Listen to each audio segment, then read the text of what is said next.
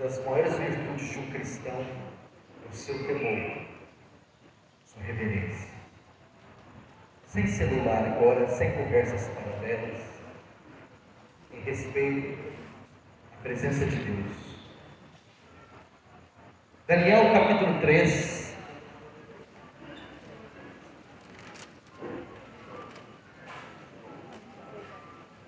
O verso 14 diz assim: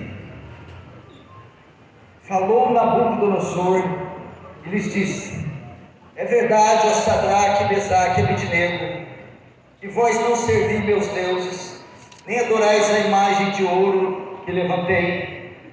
Agora, pois, estáis dispostos, e quando ouvides o som da trombeta, do pífaro, da citara, da harpa, do saltério, da gaita de foles, prostrai-vos e adorai a imagem que fiz. Porém, se não adorardes, serei no mesmo instante lançado na fornalha de fogo ardente.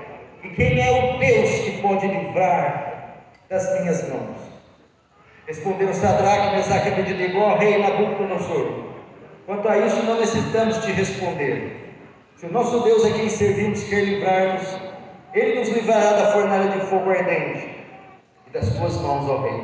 Senão, fica sabendo, ó rei, que não serviremos a teus deuses, nem adoraremos a imagem de ouro.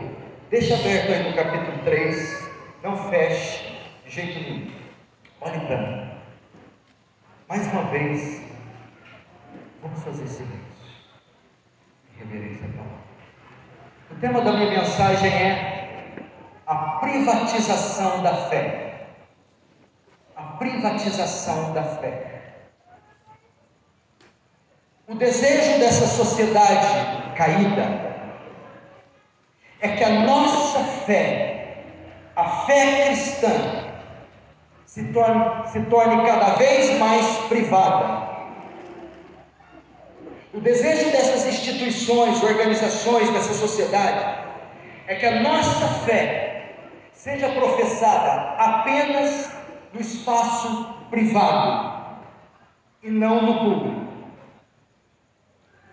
Vivemos em uma época de espaços particulares em uma cultura que a igreja perde cada vez mais a sua influência no mundo.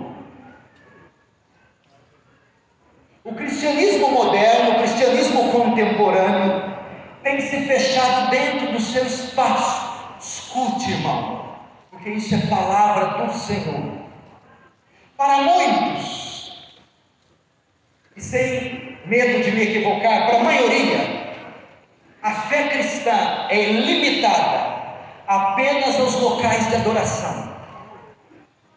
A fé cristã se tornou um acontecimento restrito aos ambientes de culto.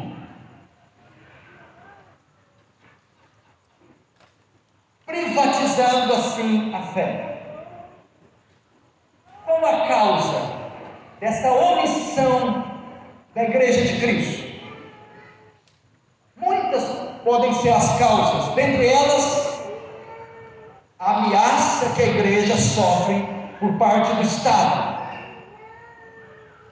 a hostilidade que ela recebe da sociedade ímpia e até dos seus interesses ilegítimos, se amoldando cada vez mais ao mundo, faz com que ela privatize sua fé. Em razão dessas pressões, a igreja tem buscado um lugar de conforto, sendo assim aceita pelo mundo. E quando ela privatiza a sua fé, ela omite o seu papel influenciador como sal da terra e luz do mundo. Agora, o que é privatização da fé?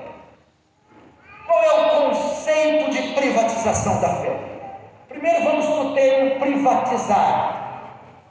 Privatizar é aquilo que é público tornar-se privado. Aquilo que tem influência geral passa a ter influência apenas particular. Privatizar a fé, então, é, portanto, por pressão do Estado, medo da perseguição, represálias, ou pela influência do pluralismo, limitar a fé ao espaço particular em detrimento do público. Com a queda do muro de Berlim, nós tivemos uma corrente filosófica chamada pós-modernismo, que trouxe consigo o relativismo, o humanismo e o pluralismo. Vivemos uma sociedade plural, onde não há valores, verdades absolutos, há multiplicidade de verdades. E essa é uma das razões da privatização da fé, e vamos ver isso mais para frente. Entretanto, irmãos, como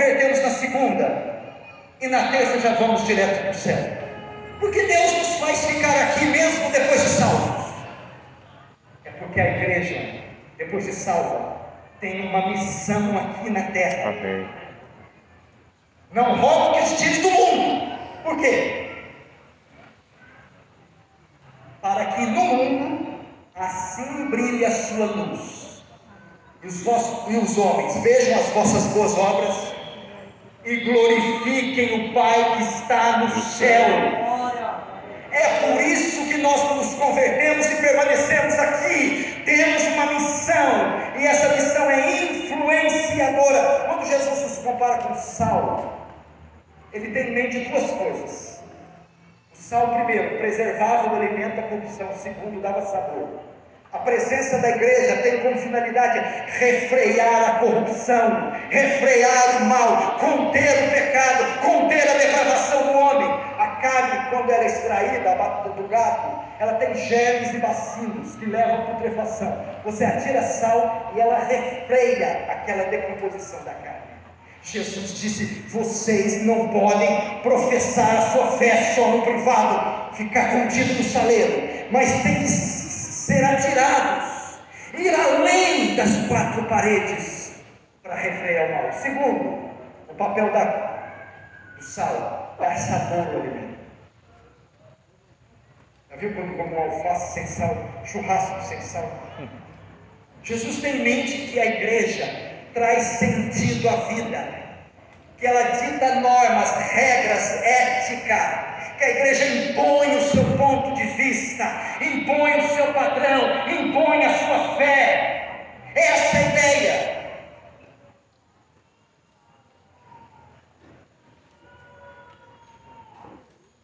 Irmãos, fomos comprados por um alto preço. Aleluia. E devemos ter coragem de anunciar nossa fé publicamente. Glória a Jesus. Não podemos sucumbir à pressão do mundo pluralista e aceitar tudo como certo sem impor a nossa fé. O que nós estamos vendo aí?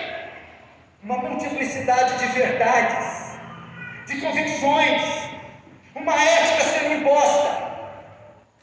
E nós estamos aceitando tudo isso sem impor a nossa fé. Como cristãos, somos distintos e temos valores absolutos e exclusividade aspectos. Sabe qual é o nosso problema, reverendo Ronaldo? Quando Jesus fala em João 14, 6, eu sou o caminho, ele usa o artigo definido o. Se Jesus tivesse usado o artigo indefinido, um, não haveria problema. Se ele dissesse, eu sou um caminho, eu sou um dentre tantos. Buda também é o caminho, Maomé, Confúcio, todas as formas de, de chegar a Deus são legítimas, mas quando Jesus usa o artigo definido o, ele exclui todos os outros. Ele faz da fé cristã exclusiva, sem igual, única em todo mundo. De forma que se a exclusividade é um problema para você, você tem um problema. João 17, 18, Jesus diz: Assim como tu me enviaste ao mundo, eu também enviei. Cristo nos salvou, irmão, para irmos além da esfera particular, para crermos além da esfera particular. Cristo nos salvou para manifestarmos a nossa fé em público para o mundo. E nós podemos encontrar isso. Quem está me entendendo diz amém. Amém. Podemos encontrar isso no texto de Daniel. Presta atenção, pano de fundo. A Babilônia era o império da época. Em mais ou menos 600 a.C., ela invade Jerusalém, presta atenção nessa parte. E ela deporta pessoas de Jerusalém para Babilônia. Mas não é somente pessoas, eram categorias específicas de pessoas. Especial, especialmente classes profissionais, entre elas artesãos, militares, estudantes, professores, jovens magistrados, influenciadores. Eles tomaram essas classes de pessoas e formaram, forçaram a viver na Babilônia. Por qual razão? Escute. Por que razão foi um grupo tão seleto? Essa foi uma estratégia de Nabucodonosor, bem pensada. Subjugá-los através da aculturação. O que é a aculturação?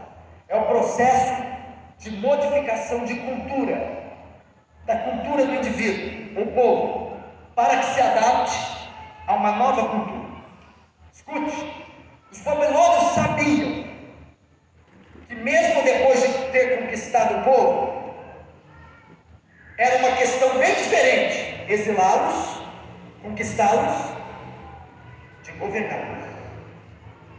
Qual era então a estratégia da Nabucodonosor? Era governá-los, subjugando-os pela aculturação. Isso envolvia o quê? Remover a resistência das nações conquistadas através da doutrinação das classes dominantes conquistadas, ou seja, jovens, artesãos, músicos e militares. Essas categorias se desenvolveriam na Babilônia seriam influenciadas por sua cultura, com o plano de que em uma ou duas gerações, escute isso aqui, eles assimilariam completamente os costumes, éticas, crenças, valores e padrões da Babilônia.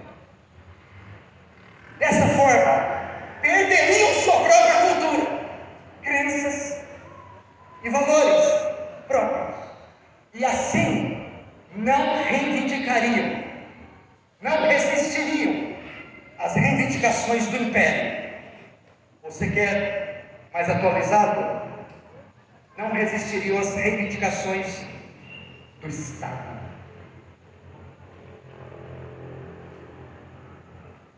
É exatamente o que está acontecendo hoje. Desse jeito. Nós estamos sendo influenciados por conceitos, tendências, ideologias e nos sujeitando a elas. E isso, preste atenção, irmão, só acontece quando a fé se sujeita ao pluralismo e se apresenta apenas como mais uma opção válida. E pouco a pouco muitos cristãos estão perdendo seus valores, sua ética, seus conjuntos de crença. E a igreja, por pressão do Estado, por se adaptar ao pluralismo filosófico, tem se sujeitado a isso. A quê? A subjugação pela aculturação. Você vê hoje pastores que defendem mais o Estado do que a igreja. Pastores que defendem mais partidos políticos Verdade. do que a palavra de Deus. Pastores que de defendem mais a cultura do que o reino de Deus. Misericórdia. E por quê? Por privatizar a sua fé.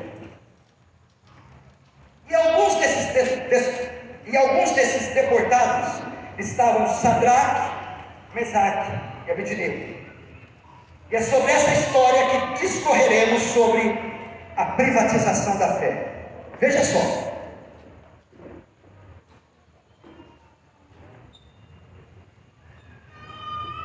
Eu vi um dono de uma revista um dia falar assim: a difícil tarefa de fazer o importante se tornar interessante. É a tarefa de todo pregador. A Bíblia já sabemos que é importante. Fazer interessante, só a graça de Deus sobre o pregador. Veja só, escute, escute, eu quero a sua atenção. Precisa do seu cérebro, do seu ouvido. Como acontece a privatização da fé?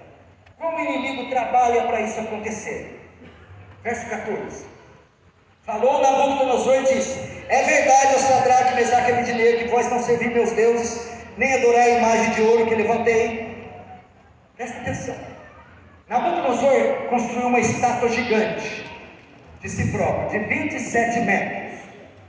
E ele colocou ela em um lugar público, em uma praça pública. Essa estátua estava rodeada por uma orquestra. E Nabucodonosor decretou que quem estivesse naquele local público, ou em, um raio onde a estátua podia ser visualizada, no momento que iniciasse a música, todos deveriam parar o que está fazendo e se curvar diante da estátua em adoração. Agora, o que significa essa imagem? Essa estátua? Presta atenção. Os babilônios tinham muitos deuses, com muitos nomes. Mas é interessante que essa estátua não recebeu nenhum nome. Mas Nabucodonosor nos dá uma dica do que essa estátua representa na pergunta que ele faz no verso 14. É o Estado. Falou Nabucodonosor e disse: É verdade, ó Sadraque, Mesaque e Abednego, que vós não servis os meus deuses, nem adorais a imagem de ouro que levantei. Presta atenção. Estudiosos hebraicos encontram traduções mais adequadas para esse texto. Essa palavra no hebraico, no verso 14, que vós não servis deuses, nem adorais, essa palavra nem, no hebraico ficaria melhor pela, ou através de. Então a tradução alternativa, verso, verso 14, seria: É verdade, escute, é verdade, ó Sadraque, Mesaque e que vós não servi meus deuses através de adorar a imagem de ouro que levantei. Olha o símbolo do pluralismo,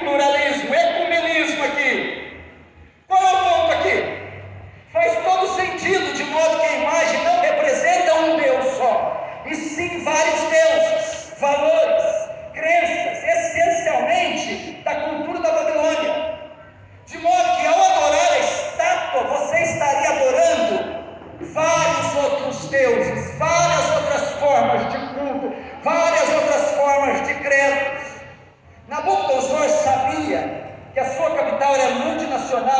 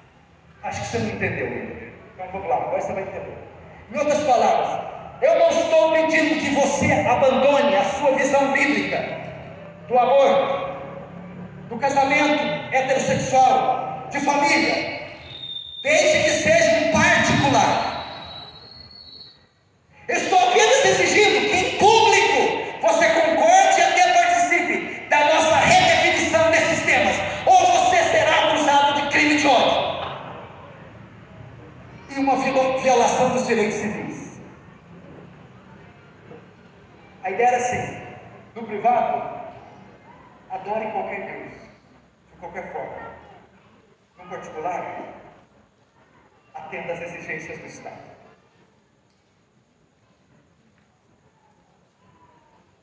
Ninguém teria problema com o governo se não afirmasse a exclusividade da sua fé, do seu Deus. Ou seja, para não ter problema com a Babilônia, você teria que privatizar a sua fé e adotar o pluralismo como forma oficial de crença, ou seja, ser tolerante.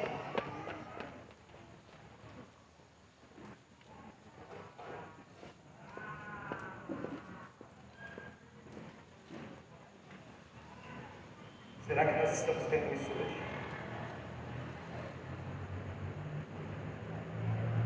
Veja onde eu estou querendo chegar, meu irmão. No privado você poderia adorar o Deus de Israel, mas em público outros deuses. Os valores e a maneira como você vive em público devem ser como a dos outros e devem ser definidas pelo Estado e não por um livro de valores absolutos, de verdades absolutas, de uma ética absoluta, de um Deus absoluto. Você deve estar percebendo que isso está acontecendo na nossa geração. Irmão, escute que isso é muito sério. Eu não encontrei tema para vir pregar aqui tão atual como esse. A mesma pressão está acontecendo em nossos dias para privatizarmos a nossa fé, querem nos calar. Verdade. Não querem que nós demos a nossa, nossa opinião. Não, não querem que, que demos nossa opinião sobre assuntos como aborto, Família. casamento de pessoas do mesmo sexo. Não, eles não querem que nós omitamos a nossa opinião com relação problemas de caráter social e moral. Você pode professar sua fé no privado, mas no público não. Agora deixa eu te dizer algo, irmão eu. Sal não recebe sabor, sal dá sabor. Quando você coloca sal na alface, é o alface, o sal que fica com gosto de alface? É. Ou é o alface que fica com gosto de sal? Quando coloca na carne, a igreja não é influenciada pelo Estado, Amém. não é influenciada por conjunto de normas, regras, éticas, valores dessa sociedade. Amém! Oh, glória! Pelo contrário, a igreja impõe, meu irmão, a sua ética. Oh, glória! Essa é a estratégia de Satanás na sociedade de hoje, através da aculturação, forçar você privatizar a sua fé.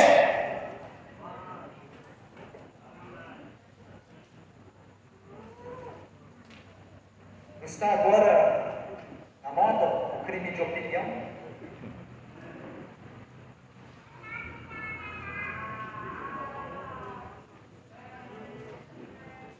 Eles vão mudar daqui um dia, reverendos. Vai ser um crime de profissão, de fé.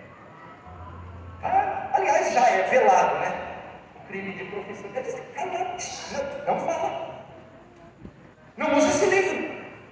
Não se ponha. Deixa-nos fazer a baderna que quisermos. Profissão. Isso aí. Crime de profissão de fé.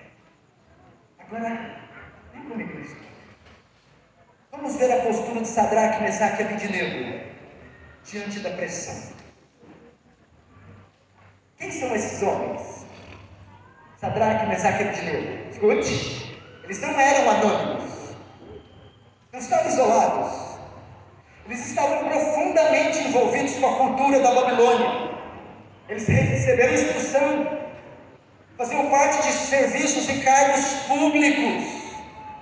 Eram homens influentes, homens influentes da sociedade babilônica. E como qualquer outro na Babilônia, Nabucodonosor esperava que pela aculturação eles privatizassem a sua fé. Nabucodonosor esperava que ele se moldasse à sociedade e apoiasse os seus planos, cedendo assim a cultura da época. Agora, qual foi a resposta deles? Verso 14. Falou Nabucodonosor e disse: É verdade, ó Sadraque, Mesaque Abidinego, que vós não servi a meus deuses, nem adorais a imagem de ouro que levantei. Estes homens, quando solicitados a privatizar sua responderam: Não!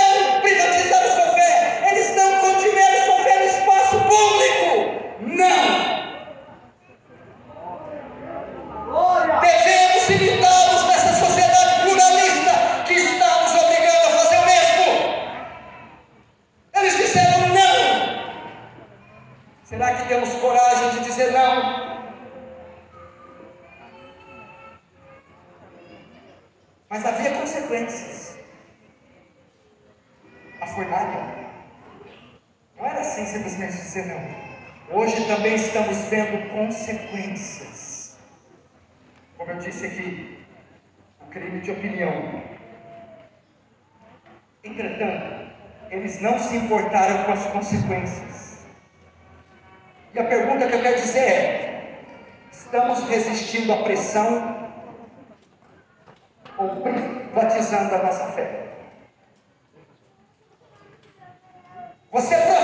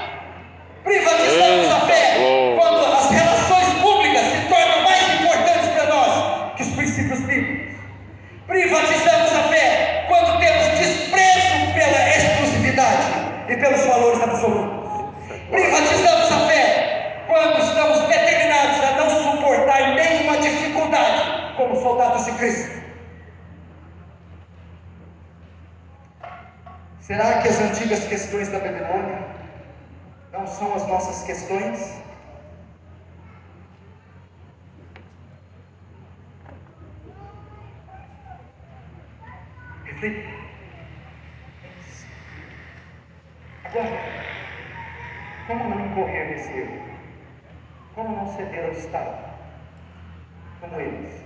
De duas maneiras: convicção da nossa fé e visão correta do sofrimento. Primeiro, convicção da fé. Nabucodonosor, escute, estava irado, pois percebeu ser um ato de traição, pois eles não estavam se curvando à estátua, ocupando cargos de importância. Uma coisa é dona de casa não privatizar a fé, outra coisa é o ministro, magistrado, um homem de proeminência. Então ele ordena novamente, veja só o verso 15. Agora, pois, estáis dispostos, e quando ouvirdes o som da trombeta, do pifo, da citada, da harpa, do saltério, prostrai-vos e adorai a imagem que fiz. Portanto, veja só, ele ordena novamente, eles são pressionados a adorar a estátua. Agora veja a pressão para privatizarem sua fé, respondida com convicção. Verso 16. Respondeu Sadraque, Mesaque e Abednego ao rei: Ó oh, Nabucodonosor, quanto a isto não necessitamos te responder. Veja só, irmão, ele está querendo dizer assim: ó, isso nem passa pela nossa cabeça. Nós jamais faremos isso. Quando ele diz, quanto a isso, ó Nabucodonosor, não necessitamos sequer te dar a palavra. Seria impensável trair o Deus de Abraão. Seria impensável negar a sua fé. Aleluia. Seria impensável.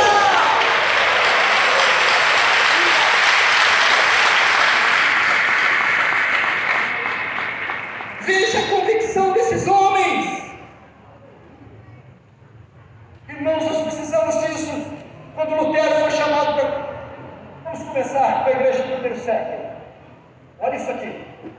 A privatização da fé é coisa antiga. Primeiro século. O imperador Nero era o satanás da terra. Incendiou a cidade de Roma, subiu numa, numa torre e começou a tocar língua.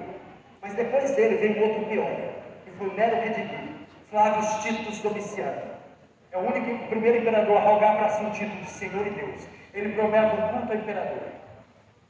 Em público, em particular, adora qualquer um. Em público, você devia dizer: César Istinquilos, César é o Senhor. Meu Deus. No privado, no quarto, adora o que vocês quiserem. No público, o culto ao imperador. Chegavam os cristãos, César Istinquilos, os cristãos. Jesus Istinquilos. Ei. Privatiza a sua fé, você vive. A marca da besta. Professa a fé no, no público, você morre. Então vai lá, adore em público seu Deus. Em, em particular, em público. César Istinquilos, Eita, os cristãos. ajuda nós. no meio da praça, no Coliseu, na cara do imperador. Jesus Istinquilos, só o Senhor é Deus! Aleluia. Só o Senhor é Deus! Só o Senhor é Deus.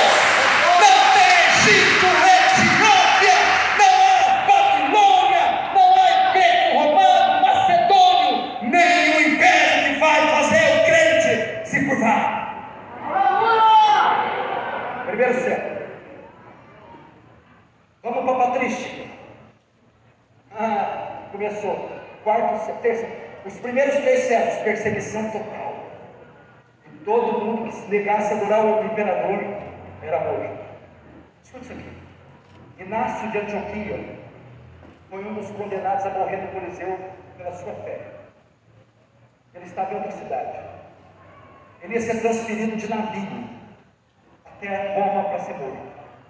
E chegou ao conhecimento dele. Seus amigos cristãos em Roma estão lá lutando para anular a sentença de morte. Então, dentro do navio, começa a escrever.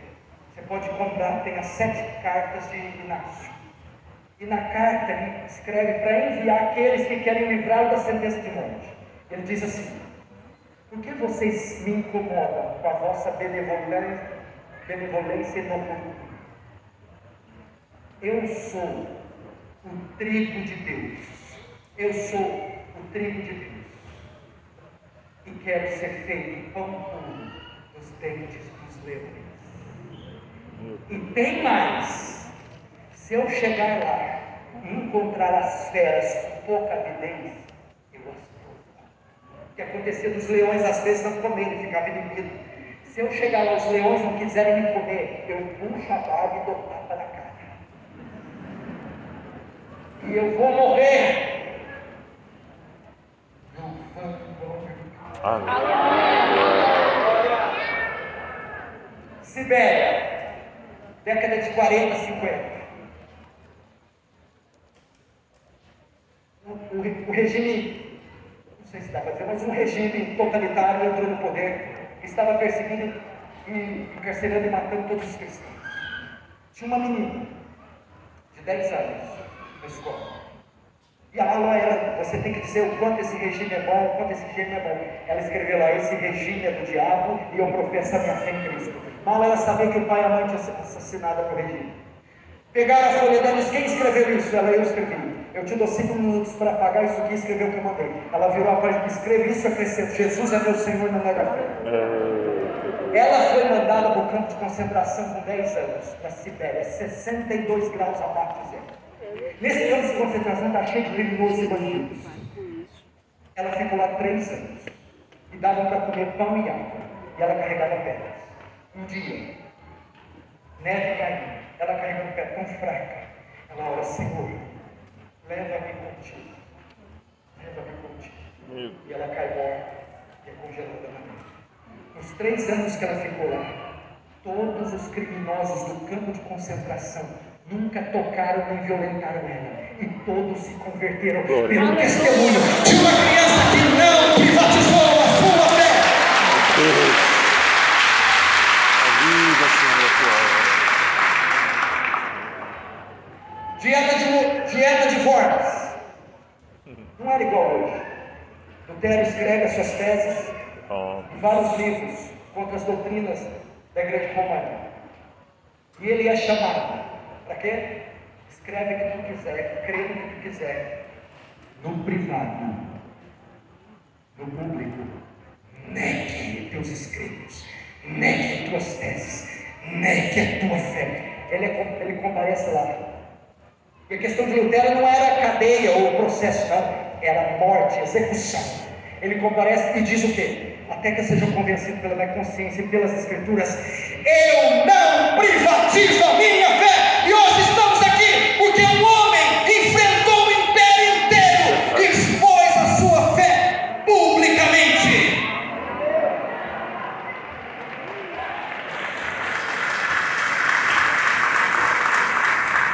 Pastores, nós vivemos em uma geração de pigmeus espirituais.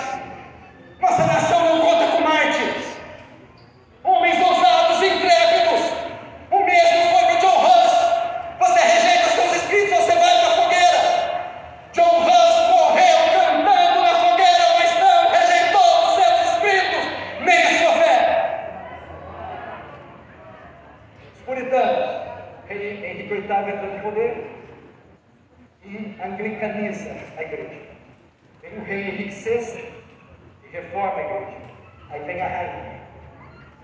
Ó seus pseudos puritanos, nega a fé de vocês todos, puritanos. Você não sabe o que está falando. Os puritanos. Resultado, só de pastores, dois mil pastores foram mortos. Por isso ela recebeu o nome de Maria Sanguinária, Blood Mary. Porque eles não rejeitaram, eles não privatizaram a sua fé.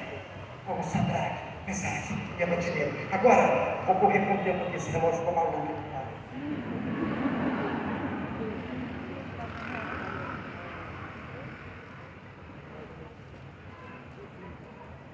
Nem passou pela. Irmãos, eu fiquei impressionado. Olha, pastor, quanto a isso, nem necessitamos te responder. Irmãos, muitos têm privatizado a sua fé por quê? Aliás, qual foi a causa de decorrer no erro? A convicção da fé deles. Eles tinham uma convicção inabalável. Paulo, igual Paulo, por cuja causa eu padeço, mas não me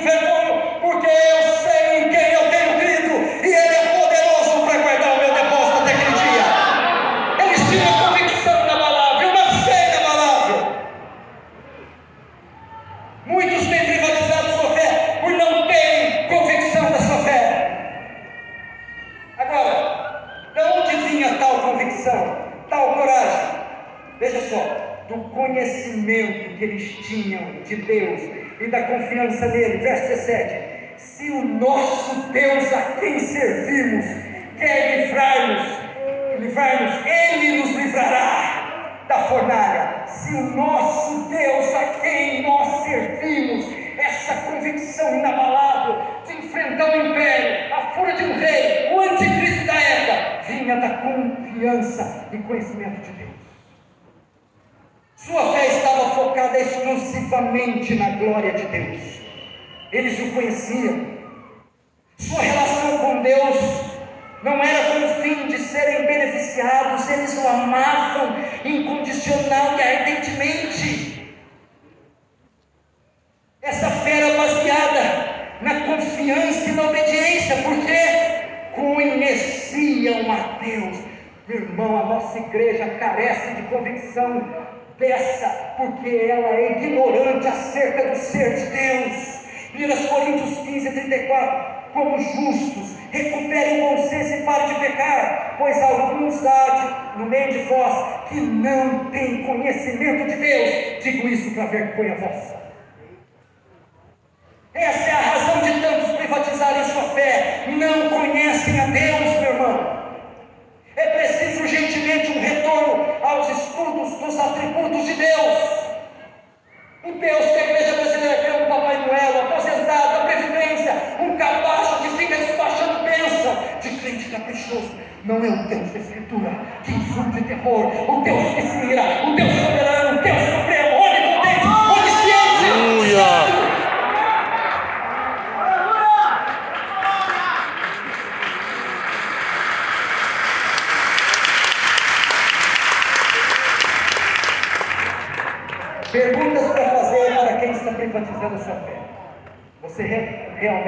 realmente conhece o seu Deus?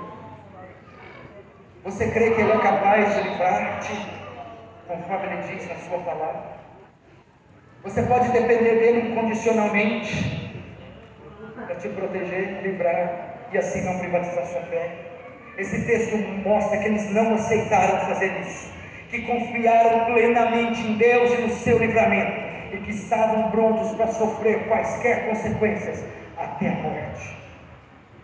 Segundo modo, maneira de não privatizarmos a sua fé. E não olhe no relógio, cada vez que você olhar, eu acrescento 15 minutos. Já foi dois irmãos que olharam, é meia hora mais.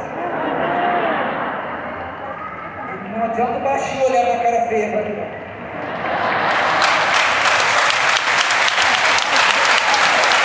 Eu não vou privatizar minha fé, não.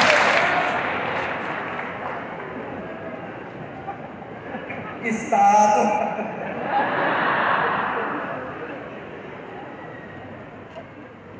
Primeiro, convicção da nossa fé. Oh meu Deus. Imagina você chegar lá e o cardeal revoca pelo. Imagina os crentes. Irmão, tem tanta coisa para contar. Você sabia, por exemplo, que o martírio dentro do Coliseu parou, sabe por quê? Que as pessoas do Coliseu estavam começando a se converter ao verem testemunho daqueles homens que eram mastigados, cantando hinos ao Senhor. E há uma história que o imperador, deles, Nero, descia quando via os estilhaços dos crentes, chutando, via que os rostos estavam com semblante feliz. Eu lembro de uma outra história desse regime que o pai, a mãe e a filha foram pegos por serem cristãos. Sabe o que esse regime fez? Estourou. Pediu para eles cavarem um buraco. Os guardas colocaram o pai, a mãe e a criança vivos e começaram a enterrar. O pai pegou na mão da mãe e da mulher: Calma, minha filha. Daqui a pouco estaremos na escola do mundo com Cristo. Enquanto os guardas iam jogando a terra, eles cantavam: Glória, glória, aleluia. Glória, aleluia. Cantando, mas não negando a sua fé. Segundo modo para não privatizar a fé, a visão correta do sofrimento. Veja só, Nabucodonosor está furioso com Sadraque e Abednego. E ele queria fornar ele agora no máximo. Veja o verso 19. Então Nabucodonosor se encheu de fúria e transtornado o aspecto do seu rosto contra Sadraque, Mesaque e Abednego, ordenou que se acendesse a fornalha sete vezes mais. A fornalha estava tão quente que os soldados que atiraram pessoas lá morreram por calor. Irmãos, é claro que uma sociedade como a nossa, não privatizar a fé vai custar um preço alto. Vamos despertar a fúria do Estado.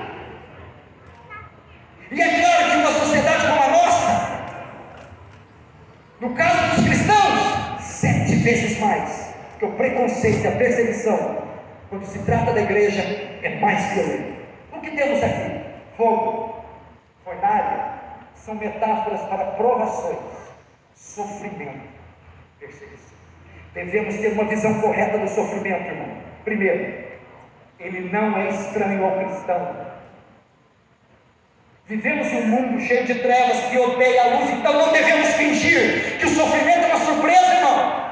Pedro escrevendo aqueles cristãos dispersos da Ásia diz: Amados, não estranheis a ardente prova que veio para nos provar não estranheis, como se coisa estranha nos acontecesse. Não é estranho. Eles foram jogados por serem distintos. Segundo, a piedade não nos isenta do sofrimento. Esses jovens eram tementes a Deus e nem por isso foram poupados. O Senhor Jesus viveu uma vida perfeita, reta, mas estava cheio de sofrimento. Por que, que você queria paz? Por que então você acha que tem que ter paz? Estava vendo as notícias agora da Ucrânia e pensei, meu Deus do céu, quando for a nossa vez de separar as esposas dos maridos, os filhos, não está longe de acontecer isso. Será que vamos negar? Será que vamos sucumbir à pressão do Estado? Acende o fogo! Passe pelo fogo, meu irmão! Não fique chocado, pois isso é típico do cristão. Terceiro, para não privatizarmos a fé, temos um intermediário em meio ao sofrimento. Oh glória! Muitas pessoas perecem pelo sofrimento, são destruídas. O que precisamos fazer para crescer no sofrimento em vez de sermos destruídos? Saber que Cristo está na fornalha conosco. Quando Nabucodonosor olha para dentro da fornalha, ele vê duas coisas chocantes. Primeiro, vê que os homens estão passeando. Sei, talvez estavam cantando um hino do povo certo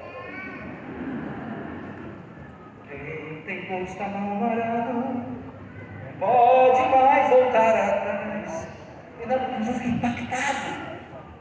E segundo, ele vê, não enviamos três, eu estou vendo quatro. E o soldado disse, hoje você não bebeu tequila. E o quarto, semblante é semelhante dos filhos dos deuses. Deus está dizendo que se você não negá-lo, não privatizar a sua fé, ainda que os que os fogos das consequências venham, eu estarei com você e eu caminharei com você dentro da fornalha.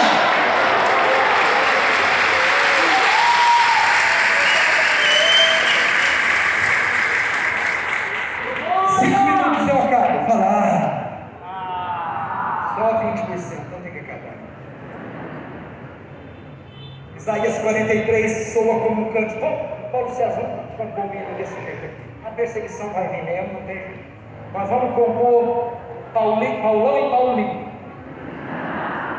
Quando passares pelas águas, eu serei contigo. E quando pelos rios, eles não submergirão. Quando passares pelo fogo, não te queimará, nem a chama arderá em ti. Tá vendo? Ainda bem que está gravado. Nunca fiz isso na vida.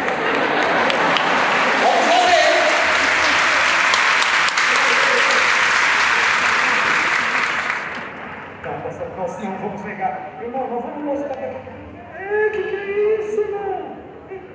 Irmão, irmão, peraí. Quando o cara vai ali no, centro tal, ele recebe o espírito ali, Allan Kardec, Bolsonaro, Dr. Frias. Quando vai na afrodescendente, Exu A, Exu B, Exu C.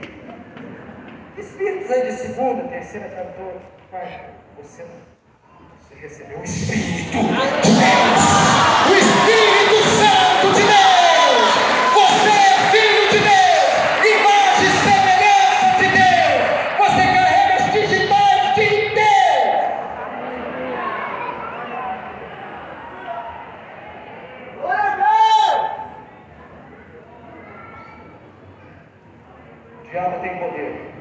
Que está em nós tem todo o poder. Maior que está em nós do que aquele que está no mundo. Ele é poderoso para nos socorrer nas nossas fraquezas. Um que em tudo foi tentado a nossa semelhança, mas sem pecado. O Senhor Jesus. Agora, filho, você não vai acreditar no fim da história. É só com crente que acontece essas coisas. Nabucodonosor, depois de ver aquele passeio, né? Ele responde no verso 21, olha lá. Falou Nabucodonosor e disse: Bendito seja o Deus, opa, como é que é? Bendito seja o Deus de Sadraque, Mesaque e Abednego, que enviou o seu anjo e livrou os seus servos, que confiaram nele, pois não quiseram cumprir a palavra do rei, preferindo integrar seu, integrar, entregar o seu corpo a, ser, a servirem e adorar qualquer outro Deus. Olha o 29. Oito. Faço um decreto pelo qual todo povo, nação, língua, que dizer blasfêmia contra Deus, de Sadraque, Mesaque e Abednego, seja despedaçado, as suas casas sejam feitas em montão, porque não há outro, Outro Deus, Deus que possa livrar como esse.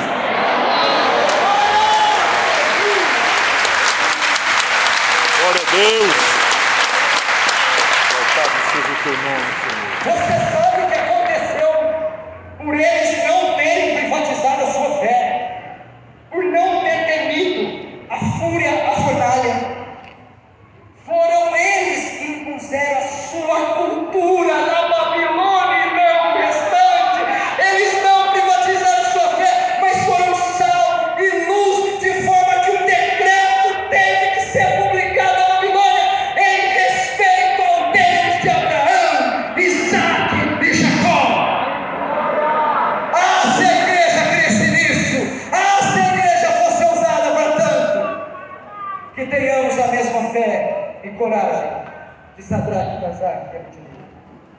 jamais venhamos a privatizar nossa fé, mesmo que isso nos custe.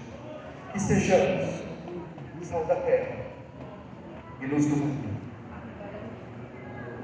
Irmãos, os preparativos estão sendo feitos. O teste está para vir. Vamos ver então se fomos comprados por bom preço ou não. Fechemos os olhos, curvemos a cabeça. Por favor, quem puder não sair. Deus Santo, Deus maravilhoso. que testemunho extraordinário. Derrama da tua graça, Senhor, sobre nós, sobre a minha vida, Pai. Acrescenta coragem, Senhor, determinação. Que nós venhamos professar nossa fé, além do espaço Em público, nome de mas Jesus. como sal da terra, luz do mundo, glorificando o nosso Deus, testemunho, boas obras, a pregação do Evangelho, glorificando assim nome De. Jesus. Amém. Deus abençoe, meus irmãos.